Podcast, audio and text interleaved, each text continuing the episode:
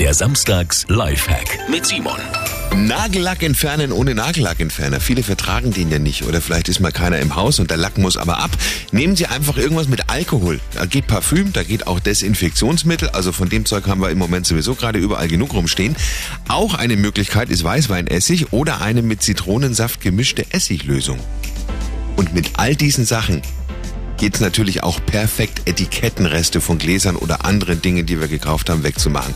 Das nutzt sich dann auch wieder. Simon Samstags Lifehack. Jede Woche gibt's einen neuen. Natürlich immer auch nochmal zum Nachhören. Auf radioarabella.de.